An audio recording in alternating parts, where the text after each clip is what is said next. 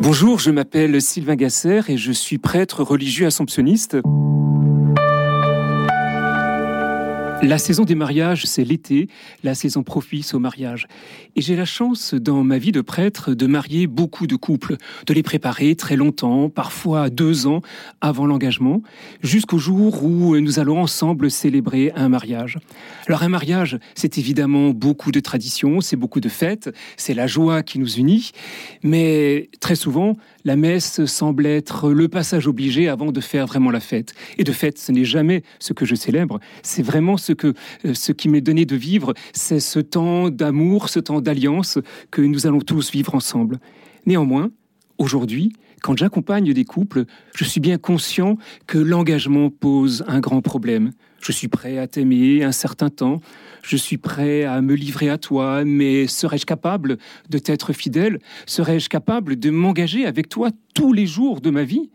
Il y a aujourd'hui un irrespect de l'engagement, pour ne pas dire une folie, qui peut complètement nous désarçonner. Mais justement, on ne peut pas comprendre le mariage, le vivre et l'intensifier sans le prisme de la folie. Entrer au service de la vie de celui, de celle qu'on aime, c'est un devoir d'honneur, c'est vrai, mais qui songe à le dire? Qui songe à dire à ceux qui s'aiment qu'une seule chose les portera, la fidélité à leur plus haute espérance, à ce qui leur a été donné de ressentir et de pressentir en l'instant où ils se sont le plus aimés, et cet instant est toujours devant soi. À vrai dire, il n'est de fidélité qu'à cette folie, parce qu'elle seule est à la mesure et à la démesure de l'amour. Je t'aime, je me donne à toi, apprends-moi à t'aimer. Telle est la feuille de route de tous ceux qui s'engagent dans le mariage. À chaque éveil, à chaque matin que Dieu donne au couple, ils pourront se redire ce cri d'admiration qui proclame une singulière reconnaissance. C'est toi que je choisis, c'est avec toi que je veux vivre les derniers jours du restant de ma vie. C'est un acte de foi sans dérobade qui n'exige pas de compte, parce qu'à la fin, nous aurons tous à en rendre. Et si cela fait peur, si nous préférons la routine et l'enfermement, alors dans ce cas, séparons-nous tout de suite et ne n'entrons pas dans le chemin du mariage. Alors oui, il nous faut s'abandonner l'un l'autre. Et dans cet abandon, il faut laisser croître tout ce qui pousse. Les désirs, les passions, les instincts, les doutes aussi, les refoulements, les pulsions et même les reniements. Ce sont les herbes folles, l'ivraie ou le chien dent, qui accompagnent la germination d'un amour profond. Alors c'est vrai que souvent nous avons un très haut idéal du mariage. Nous voudrons nous élever au-dessus de tout cela, arracher de nos existences ce qui les enlaidit, et ne laisser de soi qu'un portrait glacé, lisse et glamour. Nous voudrions vivre sans ombre ni trouble au visage, mais non. Ce n'est pas ainsi que nous vivrons. Nous retomberions alors victimes d'une plus grande et plus féroce mélancolie. Il ne s'agit pas de donner au corps un privilège sur l'esprit, mais de connaître les faiblesses de notre corps pour accepter en nous les puissances de l'esprit qui peuvent encore nous bouleverser.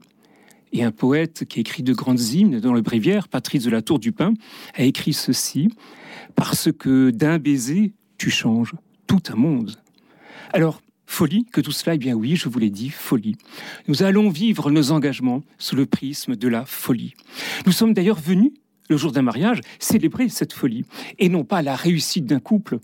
Et voyez-vous, on ne célèbre pas que la réussite dans la vie, on est aussi, et très vite d'ailleurs, appelé à honorer la limite et à trouver du souffle au cœur de l'impasse. C'est souvent face au mur, quand la fragilité touche à son comble, qu'on a le plus besoin d'une parole à hauteur d'impossible le Christ ne regarde pas les situations irrégulières ou régulières. Sa tendresse profonde prend dans ses entrailles toute notre humanité souffrante, qui tous les jours fait son métier, devenir plus humaine et surtout plus miséricordieuse. On gardera alors l'âme sereine dans la mesure où on consentira à chercher en nous et autour de nous ce qui grandit, ce qui accroît et non pas ce qui sépare. Voyez-vous, on ne peut pas vivre ensemble, que ce soit dans nos familles, dans nos couples et même dans nos communautés religieuses, on ne peut pas vivre ensemble sans la volonté de nous élever ensemble. Et c'est pour cela qu'il nous faudra fuir le mal insidieux dont j'observe comme vous, chers amis, quotidiennement la réalité, à savoir l'idolâtrie, l'illusion de la toute-puissance et celle de n'avoir besoin de personne, ni Dieu ni maître, ni père ni mère, et pour finir, ni épouse ni époux. C'est le temps d'une vie, d'une longue vie, pour comprendre que le pire peut toujours arriver, parce que le négateur revient toujours au moment précis où l'intelligence cesse devant la force. Il nous faudra, dans l'engagement du mariage, et je dirais pareil pour la vie religieuse, de rendre compte de ce qui reste d'exaltant dans une vie simple, dans la vie la plus simple qui nous est donnée. Ces moments dont trop de vies sont hélas privées. Parce que je crois que l'on maintient quelque chose de vivant et de puissant jusque dans le délabrement. Alors oui, le mariage, belle fête de joie et d'alliance, comme l'engagement religieux, ne rend ni fort, ni vainqueur, ni pur, ni parfait. Il nous rend ensemble plus fragiles et plus vulnérables. Nous pourrions vivre au-dessus de tout cela, penser que le malheur ne viendrait pas, que nous serions toujours forts. Eh bien non, ce n'est pas vrai. Voyez-vous, la fragilité d'un couple, ce n'est pas quelque chose de grave. Ce qui est grave, c'est de cacher nos limites. Et si nous voulons mener à bien notre alliance, nous aurons à montrer les lignes brisées de nos êtres. Alors, la miséricorde, la compassion et le pardon agiront à la manière du kintsugi. Savez-vous ce que c'est que le kintsugi? Eh bien, c'est un art japonais qui consiste à réparer les vases ébréchés par des jointures d'or qui rendent à la pièce abîmée un nouveau souffle, une nouvelle vie et surtout un plus bel aspect. Eh bien, que nos paroles dans le couple, que nos paroles dans nos familles agissent comme des fils d'or. Alors, on se découvrira plus vivant, plus aimant et surtout plus humble. Et l'on comprend que quand on va dire oui, ce petit mot de trois fois rien, que notre oui ne pourra jamais être de routine. La tâche n'est pas simple de constituer ce oui comme finalement le travail de notre réalité humaine sans cesse variable. Sans doute que l'on promet plus qu'il n'est possible de tenir, ça je le crois effectivement. Mais nous aurons à devenir maîtres de notre oui et de ne renoncer à une fidélité morte que pour affirmer une plus vivante authenticité. Notre oui ne possède pas de vertu magique. Il n'y a pas, dans le monde où nous vivons, plus de mots propres que de mains propres. Alors, nous ne paierons pas de mots, nous paierons de notre personne, comme à l'exemple du Christ, parce que le Christ permet notre consentement. Le oui du Christ permet cela.